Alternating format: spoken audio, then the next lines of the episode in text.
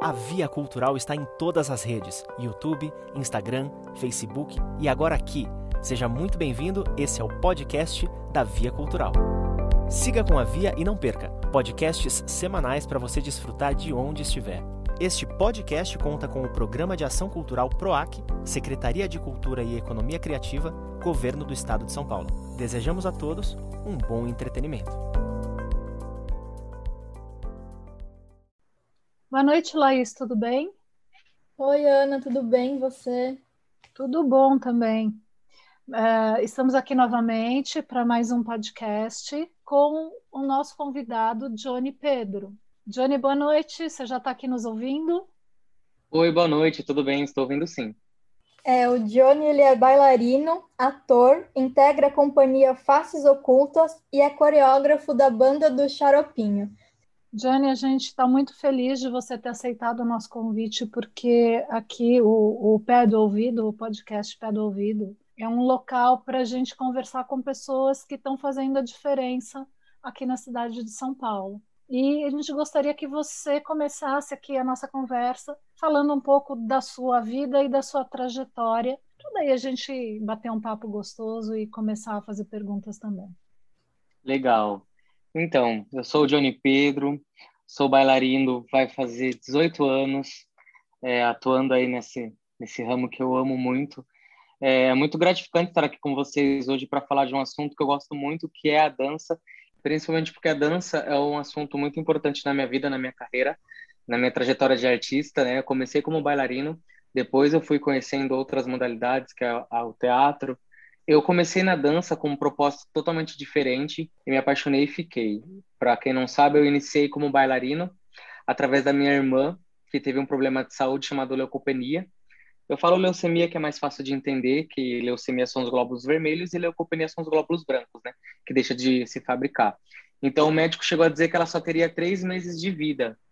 Nesse processo, eu tinha lá entre meus 12 e 13 anos, e eu fazia música no conservatório e ela fazia balé desde esse processo, quando ela começou o tratamento dela, ela passava muito mal, desmaiava do nada. Então eu comecei a deixar a minha aula de música para ficar na porta da sala de balé, se ela fosse passar mal lá para socorrer. Desde então surgiu o interesse pela dança. Eu entrei no balé na dança para ficar com ela. E desde então comecei a fazer aula, me apaixonei. Minha irmã, graças a Deus, foi curada e eu não saí mais. É, a minha paixão pela dança se iniciou através da minha irmã. E durante esse processo eu fui me profissionalizando. Continuei dançando no conservatório, já conheci a companhia Faces Ocultas, que é que eu danço até hoje também, e fui me aperfeiçoando. Tive um processo na minha vida, um momento que eu precisei parar com a dança por um tempo e com a arte em si, mas a gente parar da forma profissional, porque parado mesmo eu nunca fiquei durante esse processo, que é faculdade, aí os pais entendem como é a arte dentro do Brasil e faz tem medo, né, de você ter dificuldades futuras e faz você parar para estudar. Tive esse período. Trabalhei em uma outra profissão durante 10 anos com a arte em paralelo, mas tem três anos que eu decidi realmente voltar e focar só na arte. E desde então só trabalho com isso nessa minha carreira. E quando eu decidi voltar para a carreira profissional da arte, as portas só foram se abrindo cada vez mais, assim, porque eu falo que quando a gente tem um foco e uma determinação e você faz realmente aquilo com amor, coisas vão acontecendo foi onde eu tive a oportunidade de participar de um processo da criação da banda do Xaropinho do programa do Ratinho. E nesse processo eu me tornei o coreógrafo comecei a ver a minha coreografia na TV, em shows da banda. Foi muito incrível e também me abriu portas para outras coisas. Fiz bastantes trabalhos com Vivian Fortes. Vivian Fortes é uma coreógrafa assim, incrível. Fiz o musical Hércules com ela também. Para quem não conhece, ela foi coreógrafa do Ballet Sandy Júnior foi coreógrafa do Criança Esperança por muito tempo, Dance em Brasil, primeira e segunda temporada, Babado Novo. Ela tem um currículo incrível, assim, eu tive o prazer de poder trabalhar com ela também. Durante essa pandemia, cursos com Edson Santos, que é um, um profissional também incrível. E voltei para a companhia Faces Ocultas, que é uma companhia de balé contemporâneo profissional, e ela tem um trabalho, gente, incrível. As pessoas que conhecem a companhia Faces Ocultas se apaixonam é uma companhia do interior, da cidade de Salto. Por ser uma companhia de interior, às vezes tem esse lance, né? Ah, não é da capital tal, mas não deixa nada a desejar. É uma companhia incrível que eu amo participar, que acredita muito não na dança de formas, e sim na dança que transforma. E através dessa pandemia, nós da arte, nós começamos a nos reinventar. E aí que a gente tem a noção e a de, da decisão que nós tomamos, né? Porque infelizmente hoje muitos artistas tiveram que tomar outros rumos, enquanto outros persistem. Então ali na resistência, é, como eu continuo tentando ali, continuo com as minhas aulas, não desisto dos sonhos, porque eu ainda tenho esperança que tudo vai voltar e vai voltar melhor. Eu tenho esperança de que as pessoas, quando tudo isso passar, vai voltar com mais vontade de ir ao teatro, mais vontade de ter a arte em si na sua vida. A importância disso, eu falo para as pessoas, eu falo, olha só, o que está salvando você nessa pandemia? É uma série, é algo que um filme que você assiste, e isso tudo é arte. É um livro que você está lendo. Exato. Então isso é muito importante. Eu espero que as pessoas hoje tenham essa consciência da importância da arte dentro das nossas vidas e dentro da educação como um todo. Esse final de semana mesmo, do dia 6, eu estaria estreando um musical aí em São Paulo, no Net Plaza, e teve que ser cancelado. É triste, muito triste, mas é compreensível, porque não tem que se fazer agora. Então é preferível que hoje recuamos, esperamos um pouquinho, para que lá na frente consigamos levar a nossa arte para as pessoas que precisam ali. Queria, queria comentar uma coisa assim junto com essa sua fala. A gente que trabalha com arte, a gente tem pausas. Uh, na pintura, a pintura ela tem limites, ela tem pausas também. O artista ele está acostumado de certa forma com uma alternância de, de momentos e de tempos e de ritmos. Exatamente. Então, eu, eu, eu, vejo né, a, a nossa resiliência, a nossa resistência enquanto produtores culturais que se mantêm ativos e tudo, uh, eu vejo essa resiliência e essa resistência muito pela nossa formação.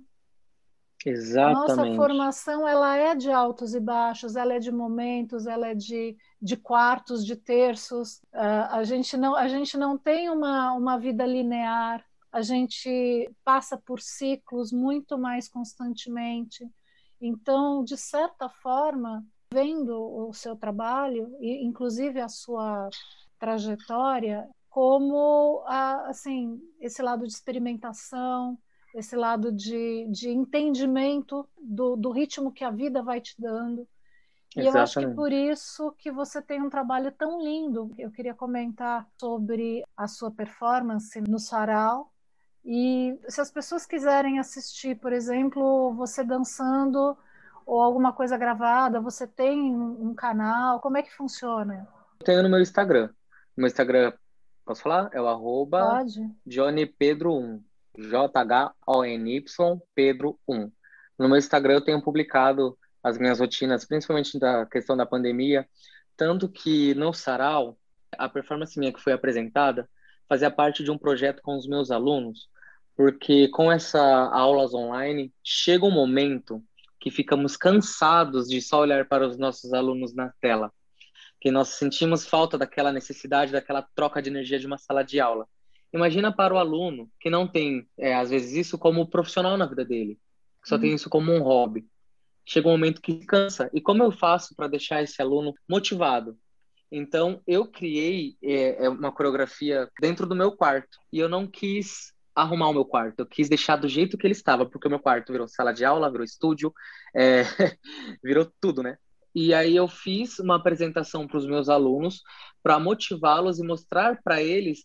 Eu não deixei a, a, dança morrer dentro de mim. Eu não deixei o, o significado de dançar na minha vida morrer. Isso foi muito legal porque eles quiseram apresentar depois. Fizemos um sarau só dos alunos, foi muito incrível essa relação entre professor e aluno, essa troca. E eu falei muito sobre isso no sarau da vela, da importância de que eu posso mover a minha dança em qualquer lugar, em qualquer ambiente que eu esteja. Queria te perguntar uma coisa. A gente fala bastante a, a, aqui no Instituto. Eu sou cultuadora da cultura maker. Né?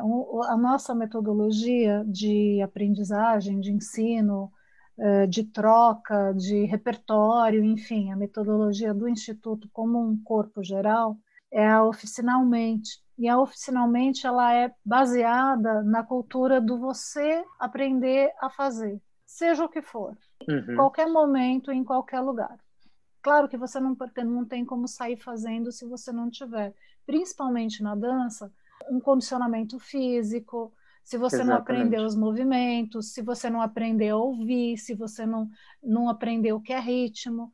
Então, independente dessa questão técnica, que a cultura maker também tem, uh, no Instituto a gente fala muito isso, a gente tem que abrir portas para que as pessoas se permitam.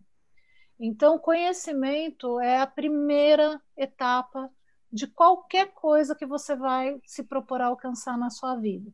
Então, cria uma metodologia para você se abra, né? E, e, deixe que essa busca que você está tendo, esse reboliço que você está tendo internamente, fale para onde que você precisa ir. Então, se o seu caminho for a música nesse momento, que seja a música, então procure se instruir, procure cursos, procure coisas gratuitas, se for o caso, porque tem, né? aprender e melhorar a sua vida. Então, a, a história da, do maker, na, na verdade, seria você se propor a ser um fazedor, né? fazedor de arte, fazedor de um ambiente melhor uh, na sua casa, fazedor de uma, uh, de uma experimentação uh, mais bacana, criar coisas. Então, assim, desde você poder arrumar o seu quarto como um espaço, né? um espaço de, de criação, um espaço de aula, Sim. um espaço para você dançar, você, é, você tem que ter referência.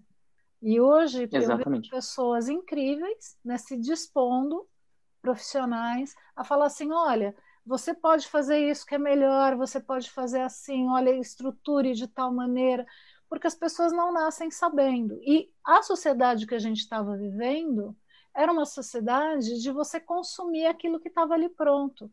E eu acho que essa pandemia trouxe para gente ou você rever o seu espaço, você rever as suas possibilidades, as suas responsabilidades com você e, principalmente, a, a sua criatividade.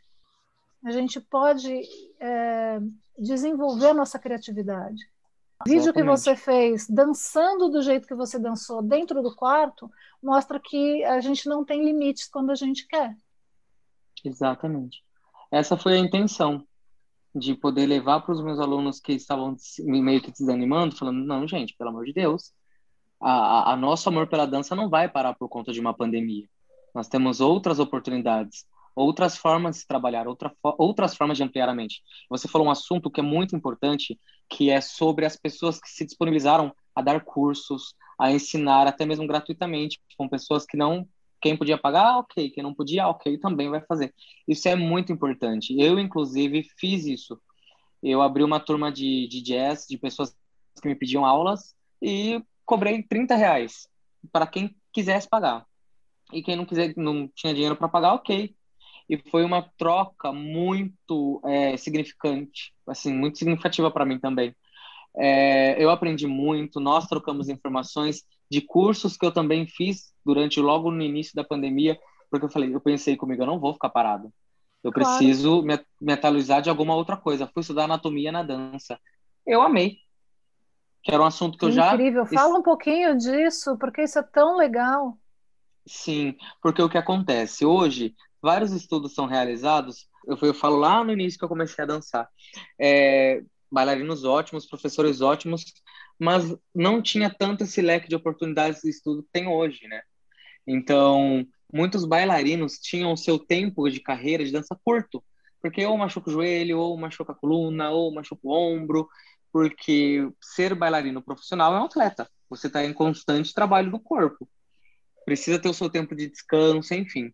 Então, vários estudos de metodologias foram realizados durante um longo período. A anatomia da dança tem um processo de quase já 10 anos de estudo sobre isso. E o que, que ela ensina? Ensina você a trabalhar o seu corpo como bailarino de uma forma para você não se machucar. Então, por exemplo, ah, eu fazia lá o movimento que eu tinha que deixar os braços estendidos, descer a minha coluna lá em 90 graus. Opa, peraí, mas aonde que eu coloco o peso? Aonde que eu preciso trabalhar? Onde que eu tenho que entender isso? Ah, no meu abdômen? Não, mas se eu pensar só no meu abdômen, vai sobrecarregar a minha lombar. Futuramente, isso vai refletir no meu corpo. Então a anatomia na dança ela vem para isso, para pensar, não, se eu virar um pouquinho meu quadríceps e a patela do meu joelho um pouquinho para fora, mantendo meus pés paralelos, eu vou sentir o meu glúteo médio contrair. A energia do meu corpo, o peso do meu corpo, quando eu estiver em 90 graus, vai estar, vai estar lá. Entre lá, entre o meu glúteo médio e a minha lombar, glúteo médio, que é maior, claro. musculatura, não vou sentir dor. Então, são esses processos que eu fui me profissionalizando, procurando, estudando, e refletiu muito nos meus alunos. Nossa, quando a gente teve esse processo que nós conseguimos voltar para a aula com, com poucas pessoas, tive que dividir turmas, já nas aulas online, conforme eu fazia aula num dia, no outro dia eu já passava tudo para eles. Então, eu senti muita diferença nisso. Eu tive a oportunidade de conhecer uma modalidade também chamada giroquinese, que ela é uma mistura de pilates com dança. É, na verdade, é um pilates voltado para bailarinos, que também ajuda muito nessa coisa da, do cuidado com o corpo, de extensão. Além de eu dançar numa companhia, eu tenho o meu grupo de dança também profissional, que eu, nós desenvolvemos trabalhos para empresas, comerciais, essas coisas. Então, esse meu grupo também, para não ficar parado, eu trouxe uma professora, amiga minha que dança também comigo na Faces Ocultas, que se especializou no giroquinese, deu uma aula para eles também. Então, assim, nós fomos nos reinventando e cuidando do nosso corpo para que, quando pudéssemos voltar, tá preparado. Porque se eu ficar só sentado, eu como bailarino, quando eu voltar, eu não vou conseguir ter a mesma disponibilidade de movimentações ou de agendas para cumprir. Que eu espero que quando acabar essa pandemia, seja apresentação todo final de semana. É, eu queria te fazer uma pergunta, assim, pegando esse gancho que você falou da anatomia da dança, porque você falou que quando teve que dar essas aulas à distância para os seus alunos, precisou motivá-los né, a dançar no espaço que tivessem dentro de casa, a não parar e exercitar esse lado criativo da dança. E aí eu queria saber, para a gente que dança como, como hobby, né, eu falei a gente que eu também faço aula de dança como hobby, assim, se tem como a gente, dentro de casa, fazendo essa aula à distância, né? Se tem como a gente desenvolver essa consciência corporal, assim, sozinhos, à, à distância. Muito legal você tocar nesse assunto, porque nós, enquanto professores, a realidade ela muda, nós temos que sim motivar os alunos, mas não podemos deixar de ter o cuidado com os nossos alunos. Então, essa, essa pergunta que você fez é muito, muito importante, porque o que acontece? Nós tivemos que nos reinventar também no processo de aula, porque eu tive que montar uma aula que os meus alunos pudessem fazer em qualquer metro quadrado. E também não entrar em muitos termos técnicos que não exijam muito de uma forma que eles consigam ter essa troca é, entre professor e aluno através das aulas online. Então, é, eu tive que reinventar minhas aulas sim trabalhar os termos técnicos dentro da anatomia na dança, aquilo que eu conseguia passar de forma que fosse online, para eles entenderem que teve uma compreensão muito legal. Agora, algumas outras coisas específicas, como o trabalho do transverso, que precisaria ali presencial, isso eu já não passei, para esperar um pouco do processo para poder passar nas aulas presenciais. Então, todo mundo que, todos os meus alunos, eu tive que reinventar, sim, a maneira de dar aula, para que todo mundo conseguisse ter um bom desempenho dentro da, da sua casa. E é muito legal que eu tenho alunos que começaram a dançar comigo e em questão de dois meses entrou a pandemia e não tiveram mais aulas é, presenciais. Quando pôde voltar, que foi no final do ano, meio que no início desse ano, eles estavam, parecia que não tinham parado de fazer aula. Justamente porque dentro da casa deles eles conseguiram fazer a aula de uma forma consciente que deu, trouxe resultado para o corpo. Então, quando eles voltaram, eu, até eu me surpreendi também entra a questão do emocional, com mais vontade, né? Todo esse tempo que eu passei para estudar, para conseguir fazer essa aula para eles, valeu a pena, muito a pena, porque eu precisaria disso para quando voltasse o presencial. E quando pôde voltar presencial, mesmo que por um tempo, eu senti essa diferença. E me diz uma coisa, Johnny, você como como professor, como educador, porque nesse momento em online é muito mais educador do que professor. Educador. Né? Sim. Então, você como educador, se você fosse dar um conselho para as pessoas que, porque assim, a gente sabe que a gente está passando por muitas questões pessoais, né? Exato. Pessoas que têm vontade de, de dançar ou que já dançaram em alguma época na vida, já fizeram aula de jazz, de balé, mas estão paradas porque passaram anos trabalhando né? Sim. E que de repente agora numa pandemia, fazendo home office ou trabalhando à distância ou até se dirigindo para o escritório, mas a vida ficou muito mais complicada, enfim, dinheiro também, muita gente está eh, tendo que conter custos, então não pensa em, em voltar a ter uma aula ou em um curso e também está difícil, enfim. O que, que você falaria para uma pessoa que assim gostaria de voltar a dançar e está um pouco perdido? Dançar ou, ou, fazer uma dança contemporânea ou ter algum exercício? Alguma porque, atividade. É, porque tem muita gente que está optando por fazer uma espécie de academia em casa. Né? Então, exercícios tal, e a gente sabe que já na academia é chato, em casa é pior ainda, né? Porque você ficar fazendo abaixa, levanta e abdominal sozinho é muito, é muito chato. E que, de repente, você colocar uma música e começar a dançar, você dança no meio da sala, você vai se animando, aí você dança enquanto está cozinhando, você... O importante é se movimentar. O que, que você falaria para esse pessoal que tipo de aula eles poderiam procurar ou que tipo de coisa eles poderiam fazer em casa para não se lesionar, né? Para não pegar Sim. o vinho e se animar e no dia seguinte não sair da cama. Primeiro de tudo, é nunca é tarde para, como você falou, de pessoas que já dançaram algum momento na vida e de repente por, por função de trabalho decidiram parar. Nunca é tarde para se voltar para a dança. Uma vez bailarina, eu falo para todo mundo, uma vez bailarino, sempre bailarino a dança nunca deixa de, de morar dentro do nosso coração, dentro da gente. Então, nunca é tarde. Então, pessoas que, de repente, a minha própria irmã, eu falo para ela, Jéssica, volte a dançar. Ela dançava, nossa, ela era perfeita, uma bailarina clássica linda. E trabalho, casamento, filhos, parou. E hoje eu falo para ela, Jéssica, volta a dançar. Você vai amar. Vai, vai, vai abrir sua mente, vai, você vai começar a olhar as coisas com outro Vai oxigenar, né? Vai oxigenar Exatamente. Tudo. E a Neide Rossi, que é uma bailarina assim incrível, não sei se vocês conhecem, ela uhum. foi bailarina na Europa, ela já tem os seus 80 e poucos anos agora, e ela ainda dá cursos ainda, ela é uma pessoa incrível, e ela fala uma coisa, uma vez bailarino, sempre bailarino, e tudo que um bailarino faz, em qualquer situação da sua vida, ele coloca amor e dedicação, porque você aprende isso na dança. Só respondendo é primeiro das pessoas que pensam em voltar, tá? E agora falando sobre a dica das pessoas que estão em casa trabalhando, gente, se exercitar é muito bom. E se exercitar dançando é melhor ainda. Então, você pode procurar uma aula de jazz que seja, uma aula de barra de balé clássico iniciante. Pega a sua cadeira, coloca do lado. Procura uma aula iniciante que seja, só para poder exercitar um pouco o seu corpo. Depois já virou sua rotina. Então, a dica é, na verdade, é ter a iniciativa procurar realmente, porque a gente sempre acha desculpas. Então, procure o seu momento, a sua hora e persista. Fala assim: não, eu tenho muitas coisas para fazer. Não, eu vou dançar, vou procurar uma aula para fazer. Você não tem a sensação de que é, seria importantíssimo que as pessoas percebessem que, justamente por a gente estar tão, tão sem tempo dentro de uma pandemia, que a gente devia dançar para estimular os nossos com neurônios, certeza. a nossa respiração e fazer contato com esse corpo que a gente esquece de fazer?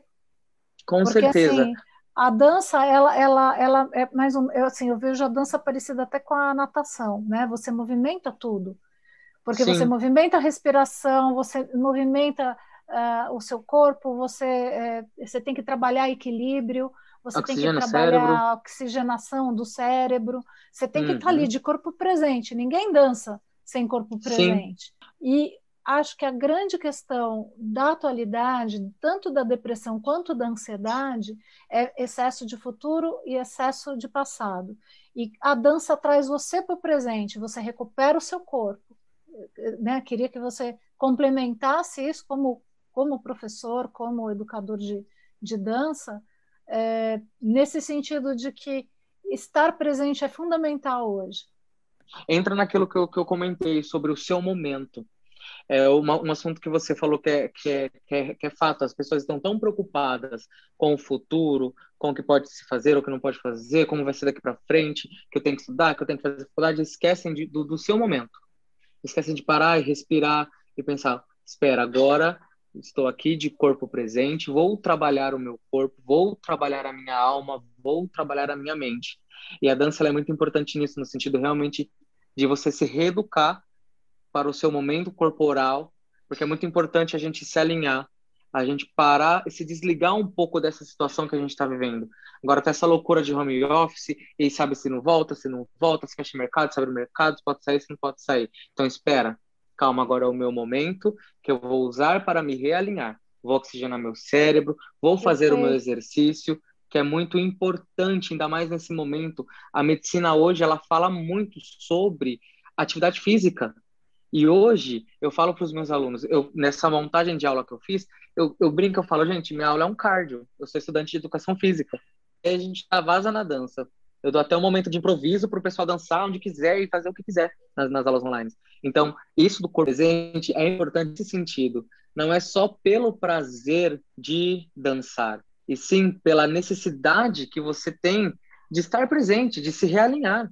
Isso é bom para a alma. Eu preciso, Exato. calma, agora hoje eu vou parar, vou respirar, eu vou esquecer do universo que está lá fora me rodeando, dessa nuvem escura que está aqui me assombrando, e vai ser o meu momento para eu dançar para eu me exercitar e ser feliz naquele, que seja por aquele instante. Esse é o meu corpo, né? Eu estou aqui. Né? Exatamente. Né? Porque é, o, está o, corpo trabalhado, o corpo trabalhado, a respiração trabalhada, é, te dá uma sensação de quase onipotência. Nossa, é muito total. louco. É muito. é muito. louco, mas é assim, você terminou o exercício. Eu falo, eu, eu sempre gostei muito de dançar.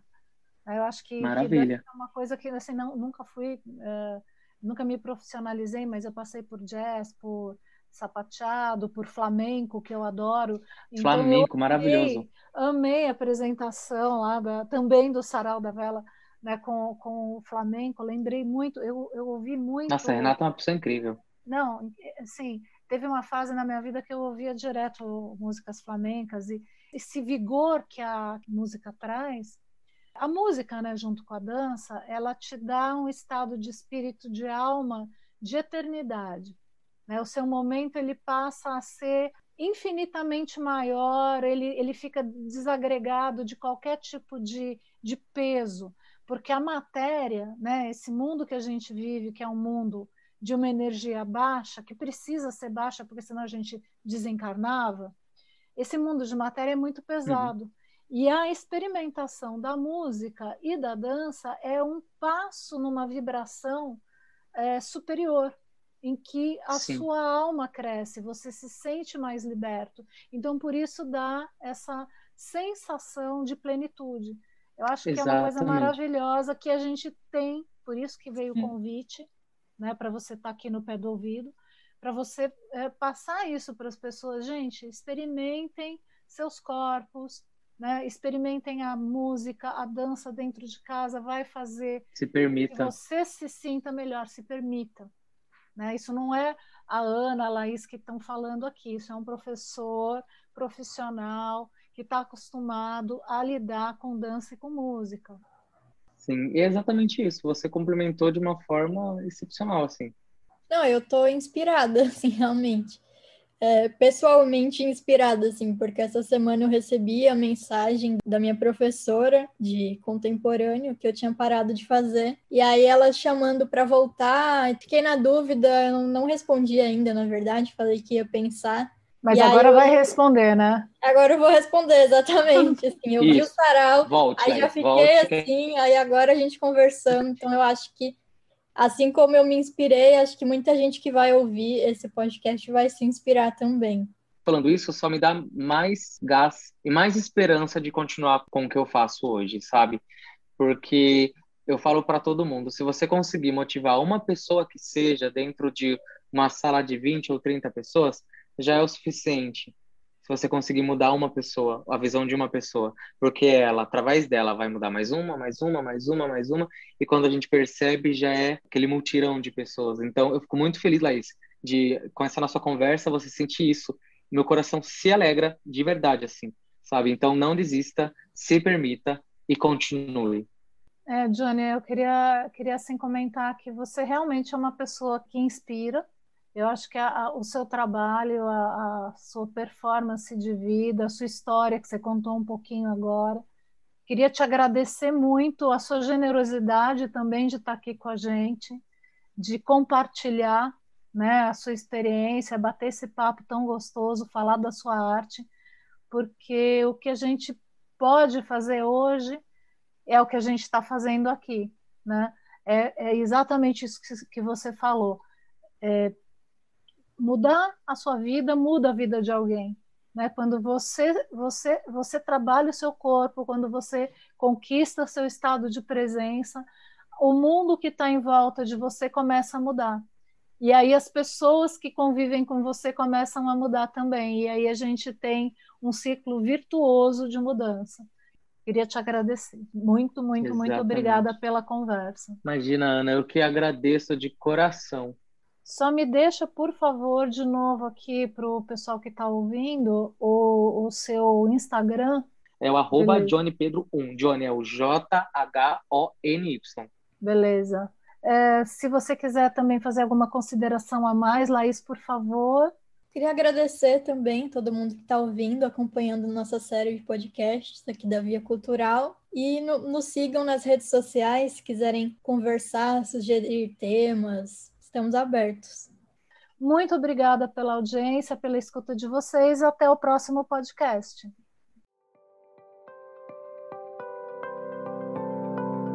Curtiu o nosso podcast? Siga com a Via em todas as redes e não perca conteúdos semanais para você.